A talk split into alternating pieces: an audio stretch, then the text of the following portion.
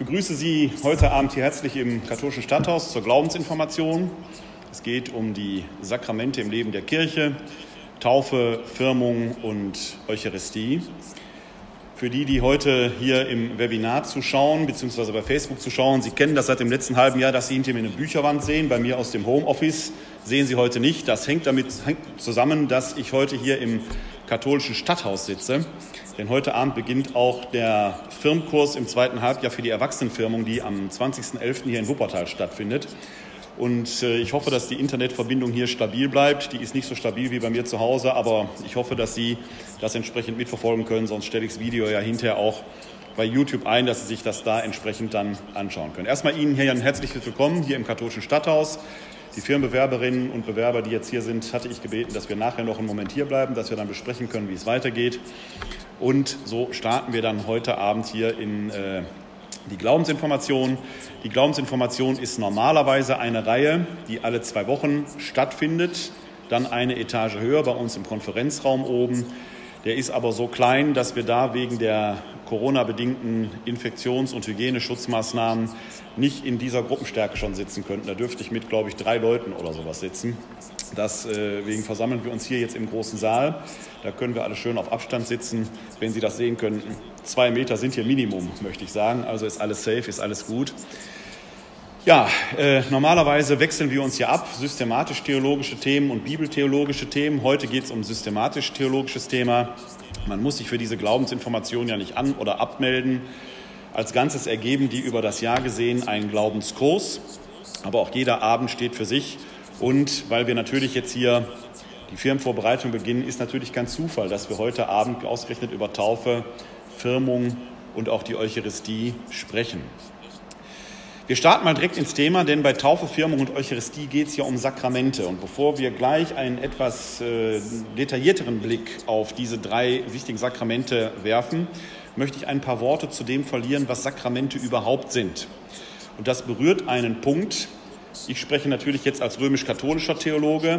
Das berührt einen Punkt, äh, wo es auch Unterschiede zwischen evangelischer und römisch-katholischer Theologie gibt. Denn ganz allgemein erstmal ein Sakrament kommt, oder das Wort Sakrament kommt vom griechischen, vom äh, lateinischen Wort Sacramentum. Und das bezeichnet ganz allgemein erstmal den Fahneneid, den früher ein Legionär auf seine Legionsstandarte ablegte. Ist also ein völlig profaner Begriff, heißt wörtlich übersetzt heiliges Zeichen. Und der Fahneneid war insofern für den Soldaten tatsächlich ein heiliges Zeichen. Besser gesagt, die Legionsstandarte war ein heiliges Zeichen. Warum? Die Römer waren ja für ihre sehr disziplinierte Schlacht- und Kampfordnung bekannt. Wenn die jetzt in einer Schlacht, warum auch immer, verloren gingen, dann ertönte ein Signal, ein ein Fanfarensignal, ein bestimmtes und auf jeder Legionär wusste, wenn dieses Fanfarensignal ertönt, dann muss ich mich bei der Legionsstandarte, auf die ich den Fahneneid geleistet habe, versammeln. Dann muss ich dahin. Das war quasi also ein sicherer Ort, an dem man sich versammeln konnte. Da gab es dann neue Anweisungen und dann ging es von da aus entsprechend weiter und ging es entsprechend neu los. Das heißt, die Legionsstandarte, ein Holzpin, künstlerisch sicherlich gestaltet, möglicherweise nicht wertlos, aber eben doch von begrenztem Wert, war mit hohem ideellen Gehalt aufgeladen.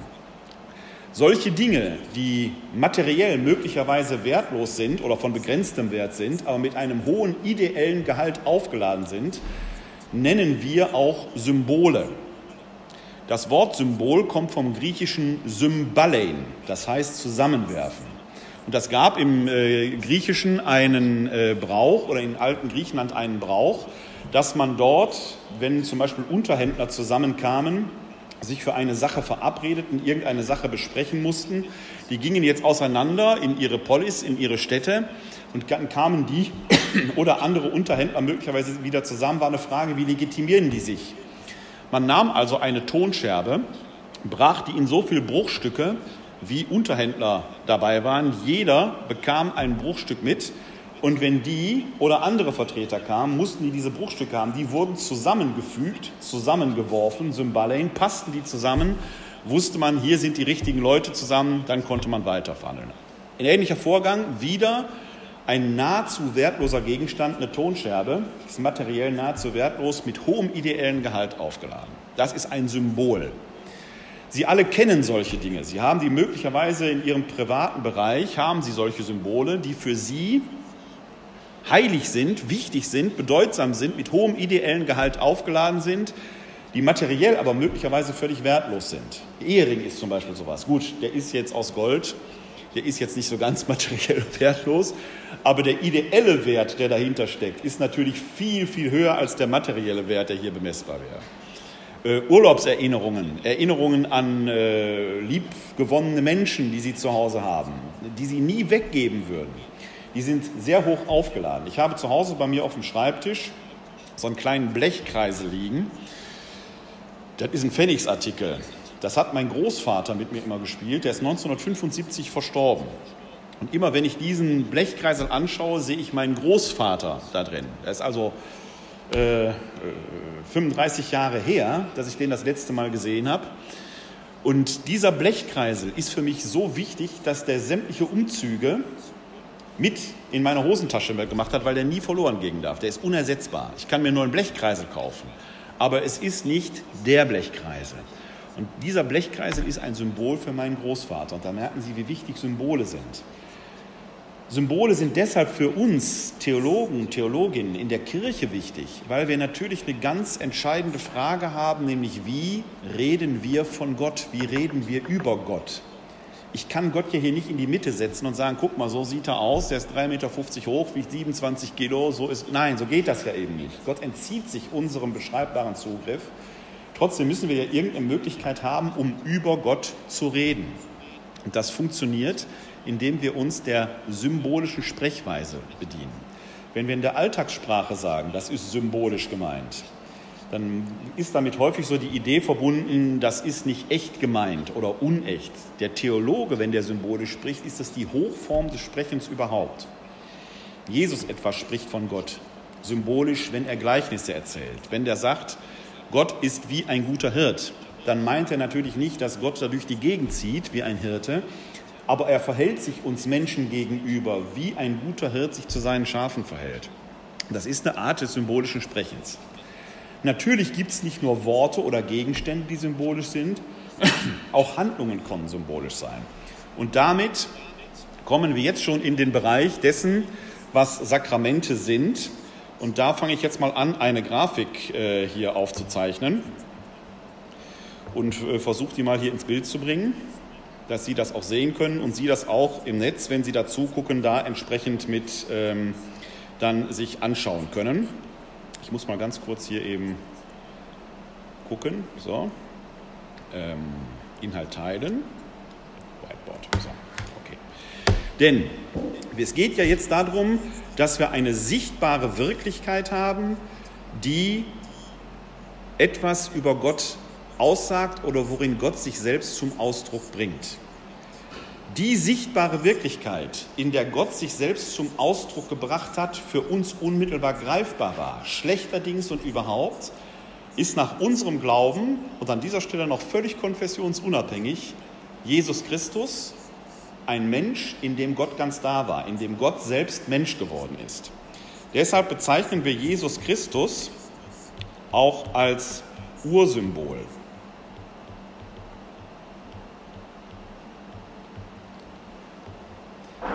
In Jesus und an Jesus können wir sehen, wie Gott ist, weil in Jesus Gott selbst da war.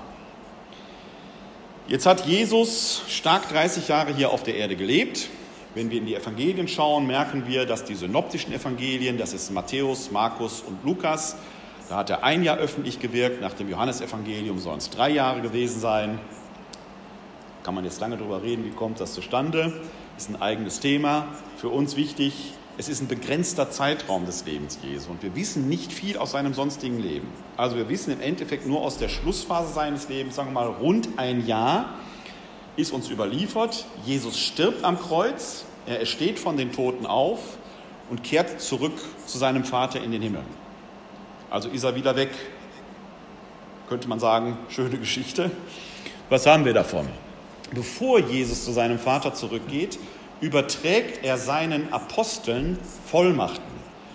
Unter anderem sagt er, was ihr lösen werdet, wird gelöst sein, was ihr binden werdet, wird gebunden sein. Das heißt, mein Werk geht durch euch weiter.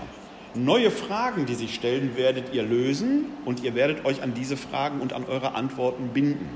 Das heißt, in diesem Jahr, in dem Jesus hier öffentlich gewirkt hat, hat er nicht auf alle Probleme der Welt, schon gar nicht auf die modernen neuzeitlichen Probleme Antworten geben können. Also die Frage, wie gehen wir mit Atomkraft um, was machen wir bei einem Klimawandel oder was passiert, wenn eine Corona-Pandemie kommt, mag Jesus als Gottessohn schon gewusst haben, aber er hat nichts dazu gesagt. Das heißt, wir müssen uns jetzt als seine Nachfolgerinnen und Nachfolger selbst dazu verhalten. Er hat uns die Vollmacht, insbesondere den Aposteln die Vollmacht gegeben.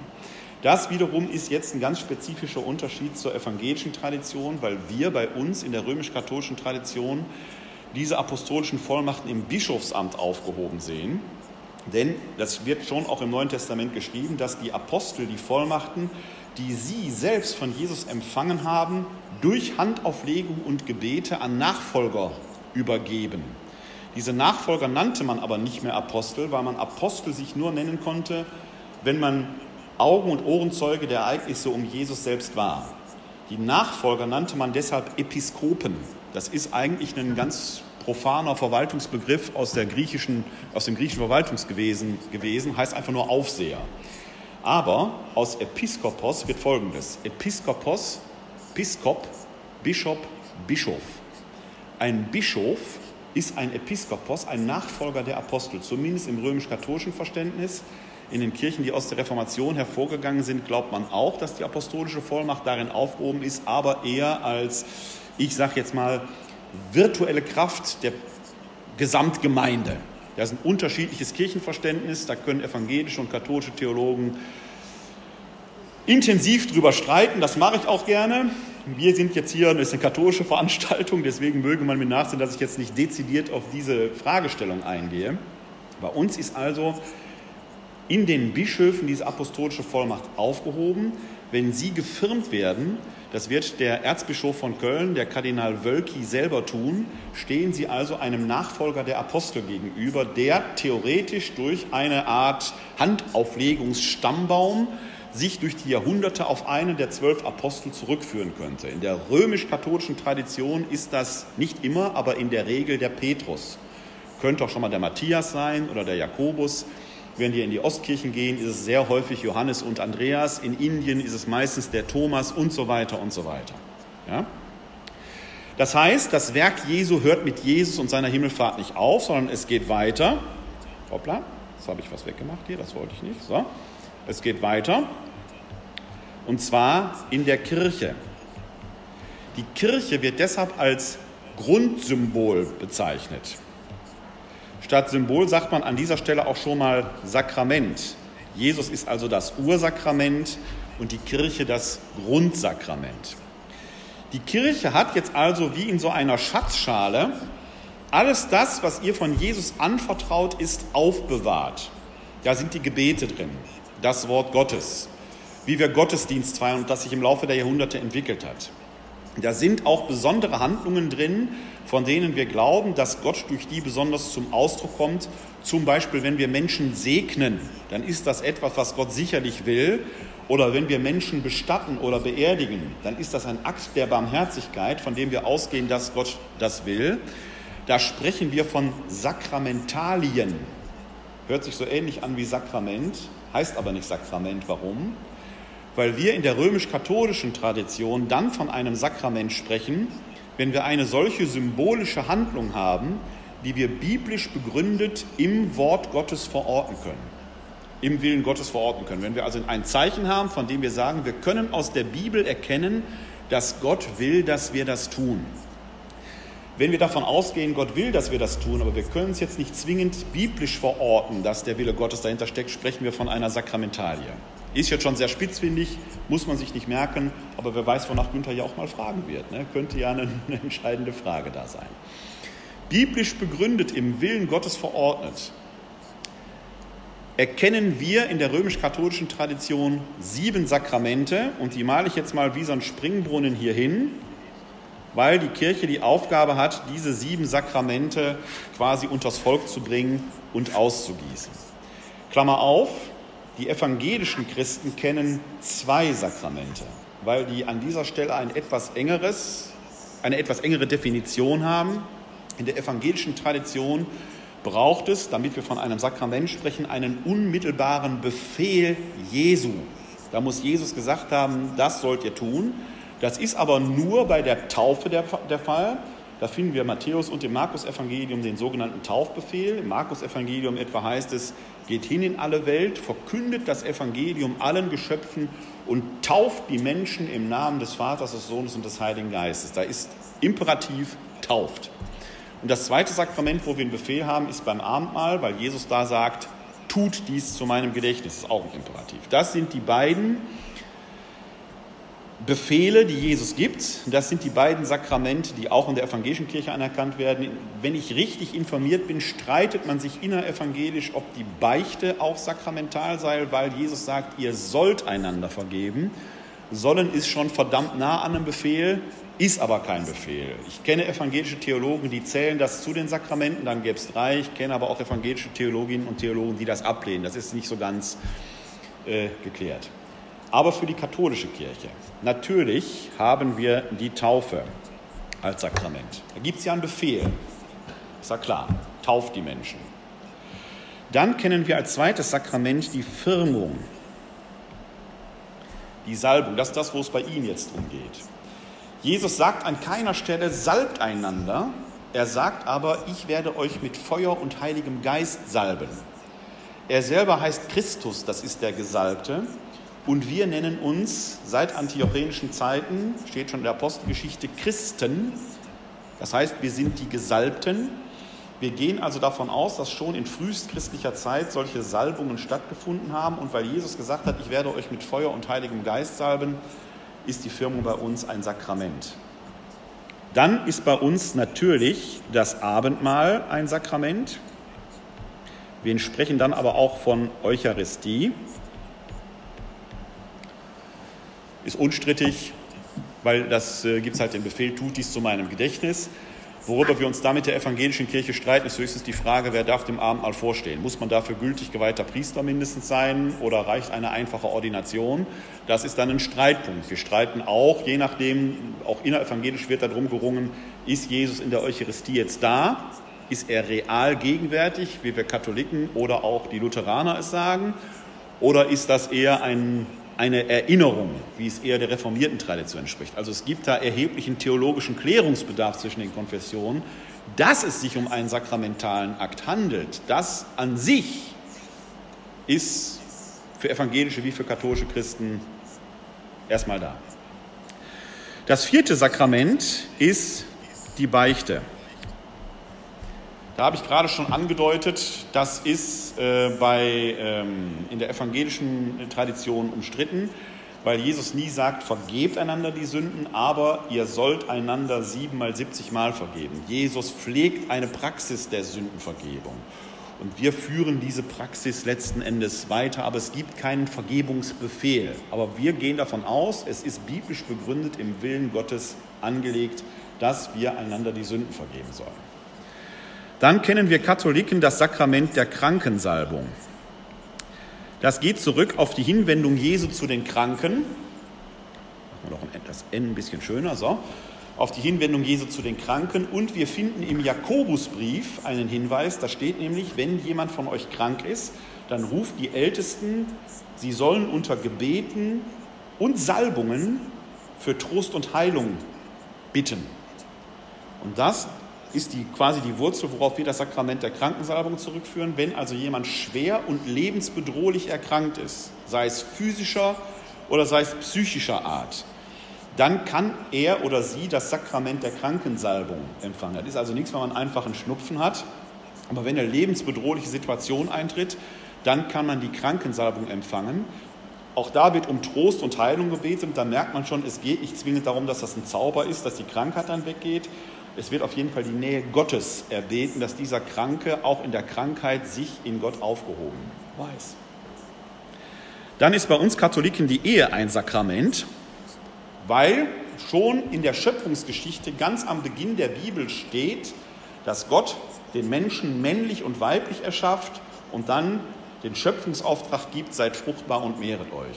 Das ist für das katholische Eheverständnis, da kann man lang und breit darüber diskutieren, aber für das katholische Eheverständnis ist das essentiell, dass aus einer solchen Beziehung potenziell Kinder hervorgehen können. Dieses seid fruchtbar und mehret euch.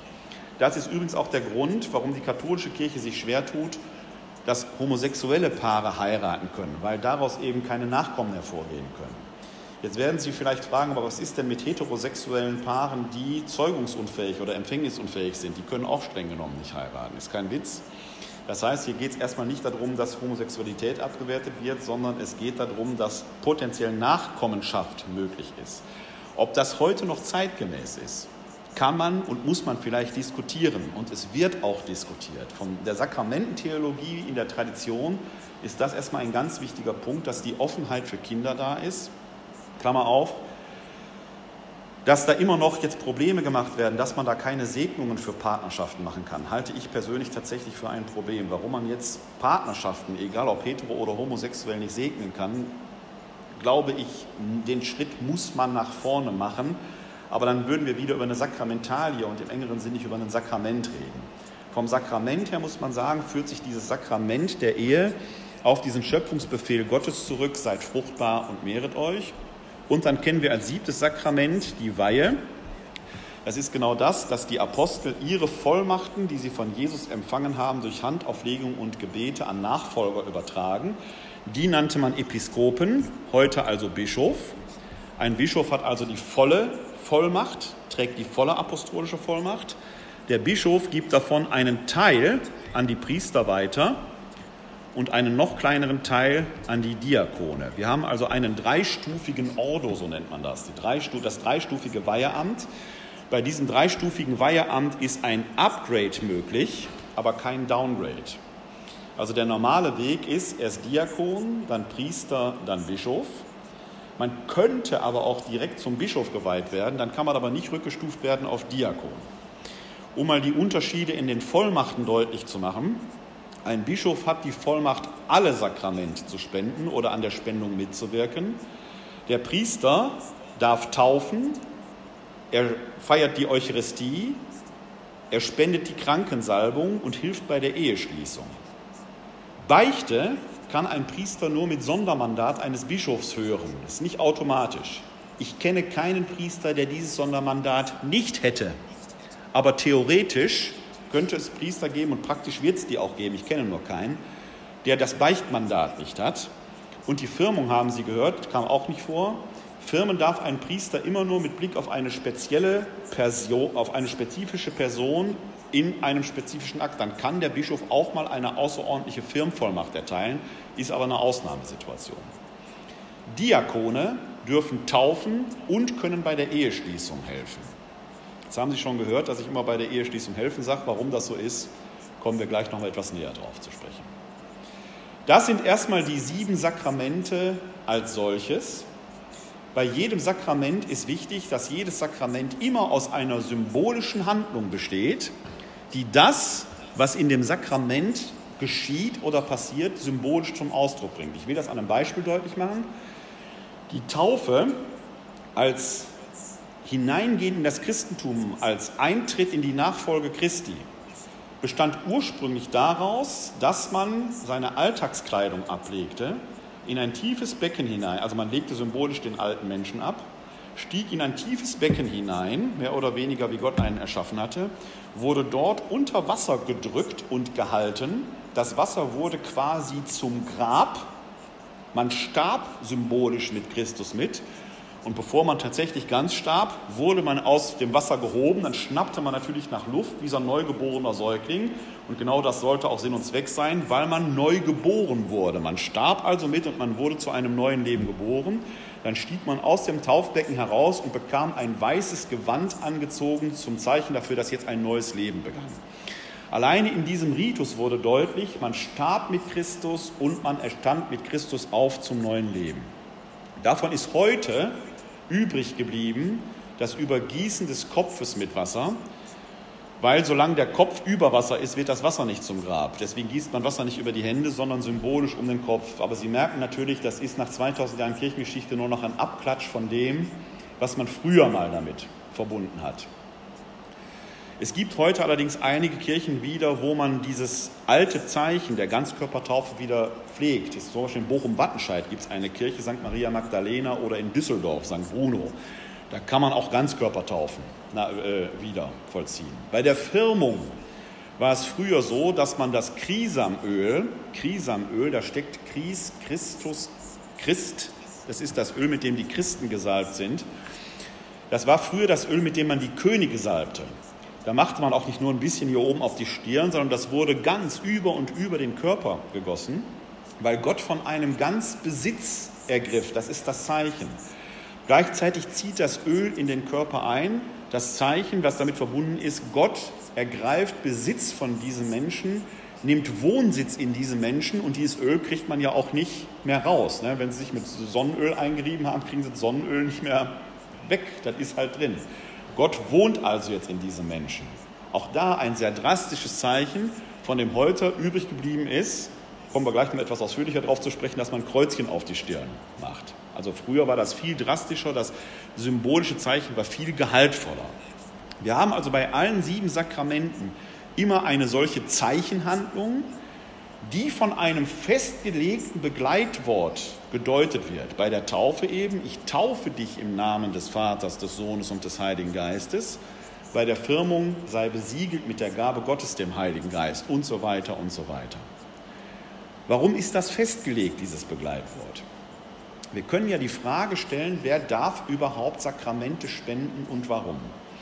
Ich habe das andeutungsweise gerade vorhin ja schon erzählt bei der Frage der ähm, äh, dieser, der, was, was darf ein Bischof, was darf ein Priester. Das sind immer die sogenannten ordentlichen Sakramentenspender, je nach der Vollmacht, die damit verbunden ist. Jetzt ist aber die Frage, was ist denn, wenn ein Priester oder ein Bischof, sagen wir mal, menschlich zweifelhaft ist? Wenn der zwar ein heiliges Amt ausübt, aber eigentlich gar nicht so heilig ist, wie er tut soll ja vorkommen. Wer heute die Zeitung aufschlägt, kann ja permanent solche Nachrichten lesen. Wenn wir jetzt als Sakramentenempfängerin oder Empfänger dahin kommen, könnte doch das Problem sein, dass wir Zweifel haben, haben wir jetzt überhaupt ein Sakrament gültig empfangen? Die entscheidende Frage, die man sich stellte, also war, ist das Sakrament das Werk des Sakramentenspenders? Lateinisch sagt man, ist das Opus operantis. Also ist das das Werk des Spendenden? Sind wir damit abhängig von der Würde und von der Authentizität, von der Respektabilität dessen, der dieses Sakrament jetzt spendet? Wäre ja schwierig, weil wir können das ja gar nicht im Einzelfall überprüfen. Oder geht es eher darum, dass die Sakramentenspender eher Verwalter der Sakramente sind und es deshalb um die rechte Weise geht, in der ein Sakrament gespendet ist, also opus operatum, geht es um die rechte Weise der Spende. Seit dem Mittelalter spricht man eben davon, dass Sakramente opus operatum sind, also es muss in der rechten Weise gespendet werden. Der Sakramentenspender darf nicht einfach tun und lassen, was er will, sondern er muss ja eine vorgeschriebene Form halten, damit wir als Empfängerinnen und Empfänger auch sicher sind, hier ist alles mit rechten Dingen zugegangen. Deshalb ist sowohl die eigentliche Handlung als auch das Begleitwort festgelegt. Jetzt hört sich das alles sehr mittelalterlich an, ist es aber nicht, denn es ist gerade vielleicht maximal drei Monate her, dass wir aus dem Vatikan bezüglich der Taufe eine Klarstellung bekamen, dass die Taufformel Ich taufe dich im Namen des Vaters, des Sohnes und des Heiligen Geistes nicht eigenmächtig in wir taufen dich im Namen des Vaters, des Sohnes und des Heiligen Geistes abgeändert werden darf. Was war passiert? Es hatte einige Sakramentengespender, vorzugsweise Diakone, aber nicht nur, gegeben, die diese erste Person Plural gesprochen hatten, einfach aus dem Empfinden heraus, wir stehen jetzt hier um das Taufbecken herum, Kind wird zur Taufe gebracht, Vater und Mutter sind da, Taufpaten sind da, die Gemeinde ist da und da können wir doch eigentlich schön sagen, wir. Diese Taufformel ist aber nicht, über, also ist nicht die richtige. Es gibt zwar in der Kirchengeschichte Hinweise, wo man auch die gesagt habe, aber die eigentlich vorgeschrieben ist eine andere. Man wurde also daran erinnert, dass die Taufen, die mit wir gesprochen wurden, gar nicht gültig seien. Jetzt ist das bei uns in der katholischen Kirche so, wir nehmen erstmal immer die Gültigkeit als gegeben an, bis das Gegenteil bewiesen wird. Jetzt leben wir aber in einem Zeitalter, wo alles und jedes, insbesondere auch Taufen, mit Handys aufgenommen werden. Es gibt also reihenweise Videos. Da gab es in Amerika, in den USA, einen Priester, der seit Jahr und Tag als Priester wirkt. Der findet ein Video seiner Taufe und siehe da, da sagt der Taufspender, wir taufen dich. Er fragt bei seinem Bischof an, ob das so richtig ist. Der Bischof sagt, na, wir haben gerade diese Weisung aus dem Vatikan bekommen, der ist nicht gültig weil die Taufe die Eingangspforte für alle anderen Sakramente ist. Man kann kein anderes Sakrament empfangen, bevor man nicht getauft ist. War auch seine Priesterweihe ungültig. Er musste also getauft werden, er musste nochmal gefirmt werden. Er, was heißt nochmal? Also eigentlich das erste Mal. Er musste nochmal zur Erstkommunion gehen und er musste nochmal zum Priester geweiht werden. Das ist, sagen wir mal, speziell, skurril, aber total rechtslogisch. Der gesunde Menschenverstand versteht das nicht, aber es ist total rechtslogisch. Und da kann man sehen, wie wichtig das ist, dass man sich an diese vorgeschriebenen Worte hält, weil eben die Sakramente der Verfügbarkeit der Spender enthoben sind. Es gibt bei den Sakramenten zwei Ausnahmen, wo es außerordentliche äh, Sakramentenspender gibt, beziehungsweise wo der Sakramentenspender jemand anders ist. Die eine Ausnahme ist die Taufe. In Todesgefahr darf jeder Mensch taufen. Und zwar, der muss noch nicht mal getauft sein. Ein Beispiel. Jetzt, ich bin getauft, aber nehmen wir mal an, ich wäre nicht getauft. Ich würde jetzt mit einem Muslim durch die Wüste wandern. Wir hätten uns da verirrt. Unser Wasserschlauch ist schon fast alle, sind nur noch drei Tropfen Wasser drin. Ich bin dem Tode nah. Und jetzt könnte ich meinen muslimischen Mitwanderer bitten, ich möchte nicht vor meinen Schöpfer treten, ohne getauft zu sein. Nimm doch einen von den drei Tropfen, kipp mir den über den Kopf und sage dazu, ich taufe dich im Namen des Vaters, des Sohnes und des Heiligen Geistes. Die beiden anderen Tropfen sind dann für dich. Nehmen wir an, der macht das und ich überlebe. Wir werden auf wundersame Weise gerettet, dann bin ich, in, ich bin gültig getauft weil er das getan hat, was die Kirche tut. Er hat Wasser genommen, ein Tropfen reicht und er hat diese spezielle Formel gesprochen. Ich bin dann gültig getauft und brauche nicht neu getauft werden. Gilt aber nur im Angesicht von Todesgefahr. Kann man also nicht einfach mal so zwischendurch machen, sondern gilt im Angesicht von Todesgefahr. Das ist die eine Ausnahme. Die zweite Ausnahme oder das zweite besondere Sakrament ist die Ehe. Bei der Ehe spendet nämlich der Mann der Frau und die Frau dem Mann das Sakrament und das eigentlich nicht nur vor dem Altar, also wenn man heiratet, sondern im Alltag. Das ist ein Alltagssakrament. Der Priester, Diakon oder Bischof, der dabei steht, der zelebriert, assistiert bei der Eheschließung. Der hilft den beiden quasi, weil so oft heiratet man ja nicht, dass die alles richtig machen. Also, dass sie die richtigen Worte sagen. Er besiegelt das Ganze, wenn er die Stola um die Hände äh, bindet und so weiter. Aber nicht er spendet das Sakrament, sondern der Mann der Frau und die Frau dem Mann. Das ist die zweite Ausnahme, was die Sakramentenspende angeht. Wir haben jetzt auf der anderen Seite natürlich die Sakramentenempfänger. Beim Sakramentenempfang ist wichtig, jedes Sakrament muss freiwillig empfangen werden. Sakramente, die unter Zwang empfangen werden, sind nicht gültig. Also so etwas wie eine Zwangshochzeit mag zwar faktisch vorkommen, bewirkt aber nichts. Wenn man äh, belegen kann, dass da Zwang ausgeübt ist, und das passiert theoretisch heute auch noch, wird eine solche Ehe sofort für nichtig erklärt. Eine Taufe, die unter Zwang gespendet würde, gilt als nicht gespendet und so weiter und so weiter. Also Freiwilligkeit ist ganz wichtig. Was natürlich zum Beispiel schon im Falle der Taufe bei einer Kindertaufe speziell sein kann, weil wir einen Säugling nicht fragen können, willst du überhaupt getauft werden. Komme ich aber gleich nochmal drauf zu sprechen, weil die Kirche sich da einen, sagen wir mal, sie hat sich was gedacht, wie man damit umgehen kann. Aber es bleibt speziell.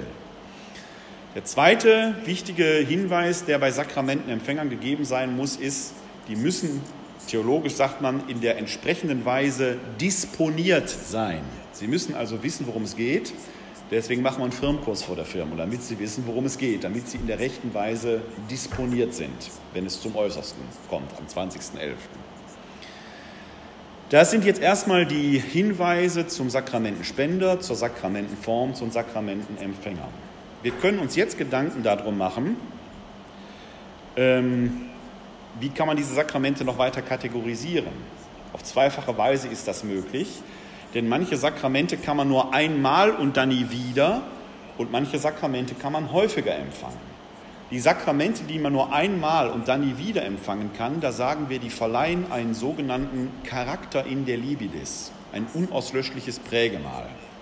Das ist zum Beispiel bei der Taufe der Fall.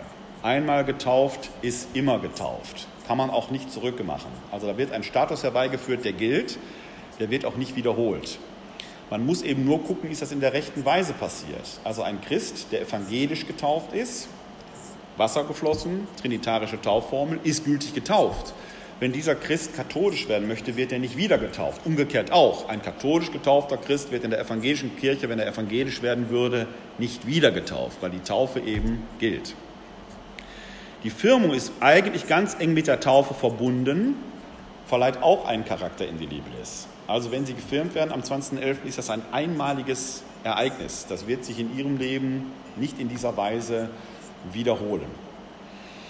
Eucharistie, Abendmahl, können Sie, wenn Sie wollen, jeden Tag empfangen. das ist wiederholbar. Deswegen sagt man ja auch Erstkommunion, weil es da das erste Mal ist. Und danach gibt es die zweite, dritte, vierte Kommunion und irgendwann hört man auf zu zählen. Aber kann man prinzipiell häufiger machen. Je nachdem, was Sie so auf dem Kerbholz haben, können Sie auch täglich beichten gehen, wenn Sie möchten. Müssen Sie nicht, aber also kann man häufiger machen. Krankensalbung. Ich hatte gesagt, wird in schweren Krankheiten gespendet, psychischer oder physischer Art. Sie können jetzt schwerst depressiv mit Suizidalgedanken sein. Da könnten Sie die Krankensalbung empfangen. Jetzt werden Sie geheilt und der Kranken Jahre später haben Sie eine schwere Krebserkrankung, auch lebensbedrohlich. Dann können Sie die Krankensalbung nochmal empfangen. Bei der Krankensalbung ist es sicher so, dass das nicht so ein häufiges Sakrament ist, aber es kann prinzipiell häufiger empfangen werden. Ehe. Die Ehe gilt bei uns Katholiken, bis der Tod sie scheidet. Dann kann man neukirchlich heiraten. Man kann also theoretisch mehrmals kirchlich heiraten. Vorbedingung ist immer, der Ehepartner ist verstorben. Sie können zehnmal kirchlich verheiratet sein. Das ist theologisch kein Problem. Möglicherweise interessiert sich die Kriminalpolizei dann für Sie, weil Ihre Ehepartner immer so früh versterben. Aber theologisch wäre das denkbar. Voraussetzung ist, Ehepartner stirbt, damit man neu kirchlich heiraten kann. Man darf aber nicht nachhelfen, das ist wichtig. Ne? Sonst Kripo. Die Weihe hingegen verleiht wieder einen Charakter in die Libilis. Dabei ist jetzt allerdings wichtig, na, so, Man kann zwar drei Weihen empfangen, erst Diakon, dann Priester, dann Bischof, weil es ja dieses Upgrade gibt. Ist man aber einmal zum Diakon, Priester oder Bischof geweiht, wird diese Weihe nicht wiederholt. Die gilt eben dann für immer. Kann man auch nicht rückgängig machen.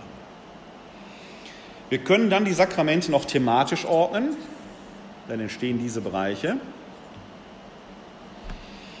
Ehe und Weihe nennen wir auch die Sakramente der Sendung, weil die Eheleute wie die Geweihten in einer je besonderen Weise in die Welt gesandt sind, um das Wort Gottes zu verkünden. Bei den Geweihten liegt das auf der Hand, die machen das ja quasi professionell, verwalten die Sakramente und so weiter. Die Eheleute sollen als Kirche im Kleinen die Kinder im Glauben erziehen, aber auch im Alltag den Glauben durch ihr Leben bezeugen. Mehr noch, die Ehe selbst gilt quasi als Symbol für den Bund Gottes mit den Menschen. Deswegen ist die Ehe bei uns Katholiken unauflöslich, weil der Bund Gottes mit den Menschen unauflöslich ist. Sind also die Sakramente der Sendung. Beichte und Krankensalbung nennen wir die Sakramente. Ja, das war jetzt. Müssen wir mal wegmachen. So. Das muss ich einmal neu zeichnen.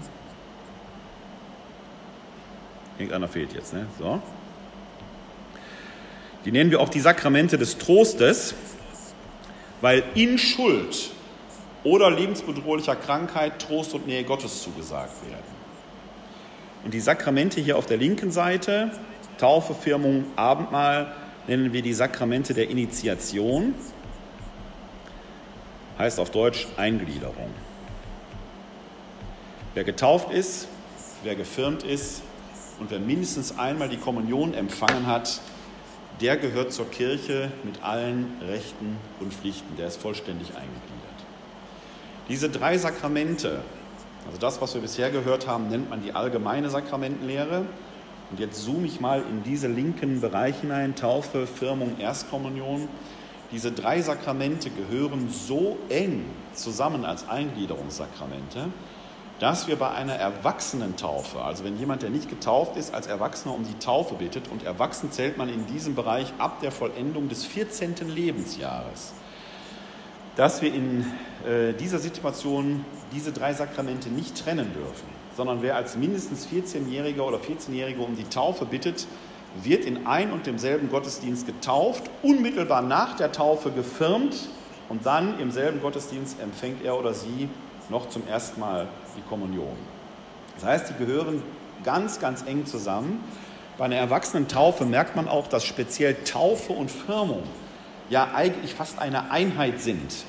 Wenn man da nicht ganz genau darauf achtet, merkt man gar nicht, dass da zwei Sakramente empfangen wurden. Denn der erwachsene Taufbewerber wird getauft, Wasser über dem Kopf, trinitarische Taufformel. Vorher spricht er oder sie aus freien Stücken das Glaubensbekenntnis. Ähm, das ist dann dieser Akt der Freiwilligkeit, dass man sagt, ich glaube an Gott den Vater, den Sohn, den Heiligen Geist. Ich glaube daran, dass das der eine Gott ist. Das ist die Voraussetzung, damit man überhaupt getauft werden kann. Dann ist quasi dieser Untertauchritus, also das Übergießen des Kopfes mit Wasser. Dann gibt es zwei ausdeutende Riten. Man bekommt dieses weiße Kleid an, man bekommt die, die Taufkerze überreicht und dann kommt schon die Salbung, die Firmung. Die Firmung selber besteht aus einer Handauflegung. Der Priester oder der Bischof legt dem Firmenbewerber, der Firmenbewerberin die Hand auf den Kopf. Das ist ein ganz uraltes Zeichen der Übertragung von Vollmacht. Ich weiß nicht, ob Sie schon Kinder haben oder mal Kinder haben werden, wie auch immer. Oder vielleicht haben Sie es als Kind selber erlebt, wenn irgendwie Klassenarbeit anstand oder irgendeine besondere Aufgabe, da sind Vater oder Mutter oder Vater und Mutter, je nachdem wie auch immer, haben schon mal so über den Kopf gestrichen, wird schon alles gut werden. Das ist so ein ganz intuitives Zeichen, ich bin bei dir, ich gebe dir die Vollmacht, das wird schon klappen. Also dieses Handauflegen ist ein ganz altes Zeichen der Übertragung von Vollmacht, was ansonsten sehr übergriffig ist, weil es was mit Innenbesitznahme zu tun hat. Wenn ich jetzt zu Ihnen kommen würde und ich würde Ihnen die Hand auf den Kopf legen, dann würden Sie erstmal denken, was macht dieser Kerl jetzt da? Das wäre, das ist schon sehr speziell. Und man merkt da drin aber auch die Bedeutung dieses Zeichens. Hier geschieht etwas, ich werde in Dienst genommen. Und dazu spricht der Bischof oder gegebenenfalls, wenn er eine Sondervollmacht hat, der Priester, sei besiegelt mit der Gabe Gottes, dem Heiligen Geist. Und vorher hat er seinen Daumen eben in ein Gefäß mit dem Krisamöl getan. Krisamöl ist Olivenöl, äh, ja, verbunden mit so Balsamessenzen, Koriander, ist also etwas sehr Wohlriechendes, etwas sehr Wohltuendes. Und damit macht er ein Kreuz auf die Stirn. Sie bekommen in diesem Moment nicht den Heiligen Geist, den haben sie ja schon längst, sonst würden sie gar nicht leben, weil der Heilige Geist der Lebensspender, der Lebendigmacher ist. Aber sie bekommen die Zusage, sie haben jetzt Brief und Siegel, tatsächlich, sie sind Trägerin, sie sind Träger dieses Heiligen Geistes und in dieser Kraft sollen sie jetzt ihr Christsein leben. Wie mit Vollmacht sollen sie auf ihre Weise das Wort Gottes verkünden. Jetzt kann man sich die Frage stellen, wie soll das passieren, wenn Sie den Beruf eines Pastoralreferenten haben? Dann werden sie dafür sogar bezahlt und die Leute erwarten das, dass man vom lieben Jesus und von Gott erzählt. Ich kenne jetzt Ihre Berufe nicht. Wenn Sie das bei Ihrem Beruf machen würden, könnte das speziell sein. Weiß ich gar nicht, werden wir gleich vielleicht drüber sprechen. Es geht dann oft weniger darum, dass man jetzt permanent fromme Sachen sagt, sondern eher um die Art und Weise, wie wir als Christinnen, als Christen leben. Beispiel, wenn in Ihrem Betrieb, an Ihrem Arbeitsplatz jemand gemobbt würde, dann werden wir Christen nie mitmachen. Im Gegenteil, wir werden, wenn wir stark genug sind, weil wir wissen, wir sind in der Kraft des Heiligen Geistes, im Auftrag des Herrn unterwegs, werden wir uns mit der Person, die gemobbt wird, solidarisieren. Möglicherweise haben wir aber da Schiss, dass wir selber zum Opfer werden. Dann wäre so die Minimalforderung, dass man nach Feierabend zu dieser Person geht und ihr sagt, ich habe mitgekriegt, wie die mit dir umgegangen sind, du sollst wissen, ich bin an deiner Seite. Das wäre jetzt quasi die Minimalforderung, die aus der Kraft der Firmung heraus erwachsen könnte. Da hat man noch nichts von Jesus, noch nichts von Gott gesagt und trotzdem das Richtige getan. Das ist quasi ein Auftrag, der aus der Firmung heraus erwächst. Und bei einer Erwachsenentaufe sind diese beiden Punkte ganz eng, auch rituell miteinander verbunden. Da geht die Taufe quasi in die Firmung über und dann kommt etwas später noch die Erstkommunion. Jeder, der gefirmt ist, ist auch zur Erstkommunion gegangen. Deswegen werde ich gleich, wenn wir hier fertig sind, fragen, werden Sie die Frage mir beantworten können oder bei der Anmeldung gleich ausfüllen können, ob Sie zur Erstkommunion gegangen sind. Wenn ja, ist gut. Falls nein, werden Sie im Rahmen der Firmung zur Erstkommunion gehen. Ja, weil alle, die gefirmt sind, immer auch zur Erstkommunion gegangen sind. Also die Reihenfolge ist Taufe, Firmung, eigentlich als Einheit Erstkommunion. Wenn Sie auf so eine klassisch-katholische Karriere schauen, dann ist die eigentlich heute Taufe, Erstkommunion, Firmung. Als Kind getauft, als Neunjährige irgendwie zur Erstkommunion gegangen und dann als Jugendliche oder als Erwachsene gefirmt. Da merken Sie, da ist was verdreht worden. Das verdanken wir Papst Pius X. Das war ein sehr frommer Mann, vor allen Dingen ein sehr eucharistiefrommer Mann. Der hat Anfang des 20. Jahrhunderts gelebt und gewirkt als Papst. Der hat zum Beispiel damals eingeführt die sogenannte häufige Kommunion. Häufige Kommunion hieß damals monatlich. Vorher sind die Leute nur zu Ostern zur Kommunion gegangen. Das war damals häufige Kommunion. Heute geht man eigentlich in fast jeder Messe zur Kommunion. Das Zweite war, dass dieser Pius X. gesagt hat, wir können eigentlich die Kinder schon zur Kommunion führen, denn Jesus lässt die Kinder ja zu sich kommen und segnet sie. Warum sollen wir die Kinder, wenn sie normales Brot vom konsekrierten, vom heiligen Brot, vom Leib Christi unterscheiden können, nicht schon äh, zur Kommunion gehen lassen? Pius X. hat eingeführt, dass die Kommunion so im Alter von sieben, acht, neun Jahren, in unseren Breiten in der Regel so mit neun Jahren, äh, mit den Kindern gefeiert wird. Dadurch ist aber die Reihenfolge vertauscht worden. Jetzt eben nicht Taufe, Firmung, Erstkommunion, sondern klassischer denkt, weise denkt jeder, Taufe, Erstkommunion, Firmung wäre die normale Reihenfolge. Ist aber eigentlich eine Vertauschung. Das war 1936. Ich gehörte zum ersten im dritten Schuljahr zur Ja, das ist also eine relativ neue Erfindung, keine 80 Jahre her. Und jeder denkt heute, das wäre immer schon so gewesen. Nee, ist es nicht. Früher war die erst, davor war die Erstkommunion mit der Firmung verbunden. Aber warum hat man die Firmung von der Erstkommunion abgekoppelt? In der frühen Kirche, der ganz alten Kirche, hat man keine Kinder getauft. Der Glaube, der christliche Glaube zumal, ist eine Erwachsenenreligion. Das Christentum ist eine Religion für Erwachsene, die ist eigentlich gar nichts für Kinder. Man musste aus freien Stücken sich zum Glauben bekennen ohne dem wurde man nicht getauft und das setzte voraus, dass man mindestens erwachsen war. Im vierten Jahrhundert, Anfang des vierten Jahrhunderts, wird aus einer verfolgten Religion durch das konstantinische Edikt plötzlich eine staatstragende Religion. Jede und jeder sollte getauft sein und da fängt man unter anderem an, Kinder zu taufen. Jetzt hat man aber ein Problem. Wenn ich Kinder taufe, können diese Kinder, gerade wenn es Säuglinge sind, ich war drei Wochen alt, als man mich nass gemacht hat, das Glaubensbekenntnis nicht sprechen. Da legen die Eltern das stellvertretend ab. Aber jetzt gibt es ein Problem. Entweder breche ich die Einheit dieser drei Sakramente auf oder ich initiiere Kinder, die nie freiwillig dazu Ja gesagt haben. Also man muss, das ist ein Dilemma. Diese zweite Variante, dazu hat sich die orthodoxe Kirche entschieden. In der orthodoxen Kirche werden Säuglinge getauft, die empfangen sofort danach, die, bei denen heißt das Myron-Salbung, entspricht aber unserer Firmung. Und dann legt man den Säuglingen schon ein kleines Krümelchen des Leibes Christi und einen Tropfen Wein auf die Zunge. Ein orthodoxer Christ, eine orthodoxe Christin ist also immer schon voll initiiert.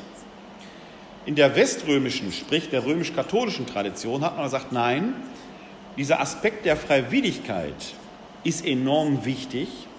Das heißt, die Getauften müssen aus freien Stücken irgendwann ihre Taufe ratifizieren. Wir nehmen sie also durch die Taufe quasi in die Kirche auf, schaffen aber dann einen Schwebezustand. Wir initiieren sie noch nicht vollständig, sondern die so als Kind getauften müssen das, was die Eltern quasi entschieden haben, in ihrem Leben später, wenn sie es freiwillig machen können, ratifizieren. Und erst dann werden sie die Firmung empfangen. Das heißt, die Firmung schließt ab, was die Eltern mal irgendwann mit ihrer Taufe begonnen haben. Und deswegen gehört das Sprechen des Glaubensbekenntnisses vor der Firmung zu den wichtigen Elementen einer Firmfeier. Das heißt, wir werden uns hier im Rahmen einer unserer Abende auch speziell das Glaubensbekenntnis nochmal angucken. Das ist quasi das Kleingedruckte, das Sie bei Ihrer Firmung unterschreiben. Das sollte man mal gesehen haben oder sollte sich damit mal auseinandergesetzt haben. Entsprechend.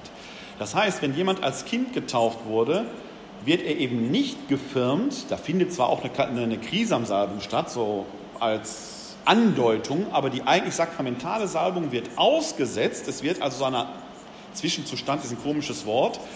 Also es wird so eine Art Zwischenzustand. Man beginnt etwas, was vollendet wird in der Firmung, wenn man selber in der Lage ist, das Glaubensbekenntnis frei zu sprechen. Ursprünglich dann damit verbunden die Erstkommunion, aber da haben wir gerade über Pius X. gesprochen, der die dann mal vorgezogen hat. Wer auf diese Weise getauft ist, wer gefirmt ist und wer dann die Erstkommunion auch noch empfangen hat, die oder der gehört dann mit allen Rechten und Pflichten zur katholischen Kirche. In äh, manchen Bereichen, zum Beispiel in Italien oder in Polen, kann man das besonders merken, weil man ohne gefirmt zu sein nicht heiraten kann.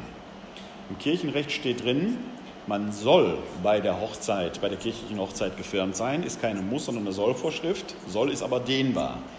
Die deutschen Bischöfe interpretieren dieses Soll im Sinne von wäre wünschenswert das, ist aber nicht unbedingt notwendig. Während zum Beispiel polnische und italienische Bischöfe sagen, nee, soll heißt eigentlich muss. Und daran können Sie sehen, wie wichtig in manchen Regionen unserer Erde die Firmung dann tatsächlich ist, weil sie ohne dem bestimmte Dinge gar nicht tun können. Wenn Sie in den Kirchendienst wollen, sei es als Pastoralreferentin, Pastoralreferent oder als Religionslehrerin oder wie auch immer, müssen Sie in jedem Fall gefirmt sein, weil Sie ohne diese vollständige Initiation sonst gar nicht die Missio Canonica, die Lehrbeauftragung des Bischofs bekommen würden. Da muss man eben dann tatsächlich Taufe, Firmung und Erstkommunion entsprechend nachweisen können. Taufe und Firmung haben wir schon drüber gesprochen. Gerade Taufe, dieses Untertauchen unter Wasser, Firmung, die Salbung mit dieser Beauftragungsgeste. Der heilige Thomas von Aquin sagt, jede Gefirmte, jeder Gefirmter hat den Auftrag erhalten, wie von Amts wegen das Wort Gottes öffentlich zu verkünden. Wenn man gefilmt ist, muss man also nicht Herrn Pastor oder Herrn Bischof fragen, darf ich das? Nee, den Auftrag hat man quasi schon. Man hat sogar in einer gewissen Weise die Pflicht, das Wort Gottes öffentlich zu verkünden. Als Beispiel habe ich vorhin ja diesen, dieses Ereignis aus dem betrieblichen Alltag genommen. Das geht da nicht unbedingt, dass man Bibelsätze rezitiert, aber dass man als Christin, als Christ lebt. Bei der Eucharistie ist das so, dass wir da das letzte Abendmahl vergegenwärtigen. Wir wiederholen also nicht, was Jesus getan hat, nicht nach der römisch-katholischen Auffassung, sondern wir feiern immer das Abendmahl. Er ist selbst unter uns. Und ein ganz zentraler Satz bei der Eucharistiefeier ist dieses Geheimnis des Glaubens. Deinen Tod, o oh Herr, verkünden wir, deine Auferstehung preisen wir, bis du kommst in Herrlichkeit. Der Apostel Paulus sagt das im ersten Korintherbrief, wir feiern dieses Abendmahl, bis er selbst wiederkommen wird.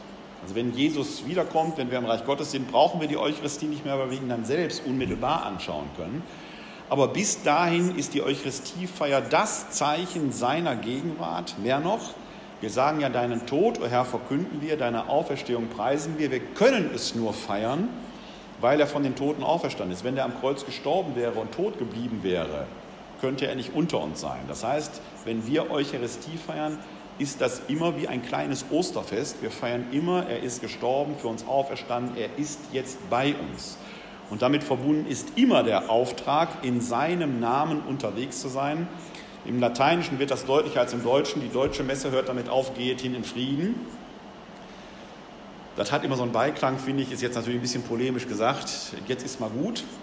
Das Lateinische heißt eigentlich ite missa est, geht, ihr seid gesendet, geht als Gesendete. Das heißt, das, was wir hier erfahren haben, sollen wir jetzt in die Welt tragen und damit eigentlich wieder den Firmauftrag umsetzen, jeder und jeder auf seine eigene Weise. Das erstmal so als Einführung in die Sakramente der Eucharistie, der Taufe und der Firmung, nein, der Taufe, der Firmung und der Eucharistie in dieser richtigen Reihenfolge. Haben Sie dazu Fragen?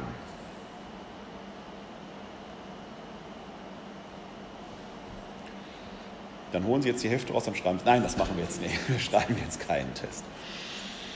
Okay, Sie bereiten sich jetzt auf das Sakrament der Firmung vor. Ich hatte gerade schon gesagt, ganz wichtig, weil die Firmung die Taufe quasi abschließt, äh, ist dann das Glaubensbekenntnis auch. Da werden wir einen, einen, eigenen Abend hier zu haben. Im Rahmen der Reihe Glaubensinformationen habe ich da, glaube ich, vor fünf, sechs Wochen mal einen Abend gehabt. Aber wir werden uns hier nochmal in dieser Runde damit eigens beschäftigen. Und wir werden nochmal an einem Abend ganz speziell auf die Firmenfeier selber schauen. Was da genau dezidiert passiert, das machen wir dann am letzten Abend äh, vor dem 20.11. Wenn Sie keine Fragen mehr haben, endet die Glaubensinformation jetzt an dieser Stelle und wir bleiben dann noch hier zusammen und besprechen alles Wichtige, was für die Firma wichtig ist. bedanke mich dann auch hier erstmal hier im Netz bei denen, die zugeschaut haben, für die Aufmerksamkeit. Wenn Sie Fragen haben, können Sie mir das in die Kommentare unten reinschreiben. Und ansonsten lade ich Sie sehr herzlich ein. Das nächste Webinar kommt nicht erst in zwei Wochen, sondern schon nächste Woche Dienstag am 20. Oktober. Dann wird es um Gott, den Vater gehen, allmächtig, ohnmächtig. Das ist ein Abend, den hole ich nach. Der hätte eigentlich schon im September stattfinden sollen. Da mussten wir aber organisatorisch umplanen. Also wenn Sie Spaß bekommen haben, bei der Glaubensinformation mitzumachen, nächste Woche Dienstag um 19 Uhr, wenn Sie anklicken www.kck42.de slash Webinar, dann sehen wir uns zum Thema Allmächtig, Ohnmächtig, Gott der eine und Vater und dann gucken wir mal, warum der allmächtige Gott auch ohnmächtig sein muss. Bis dahin wünsche ich Ihnen alles Gute, kommen Sie gut durch die Zeit, bleiben Sie gesund, helfen Sie anderen gesund zu bleiben und zu werden und ich ende diese Abende immer, weil ich aus dem Ruhrgebiet komme, mit Glück auf. Bis dahin.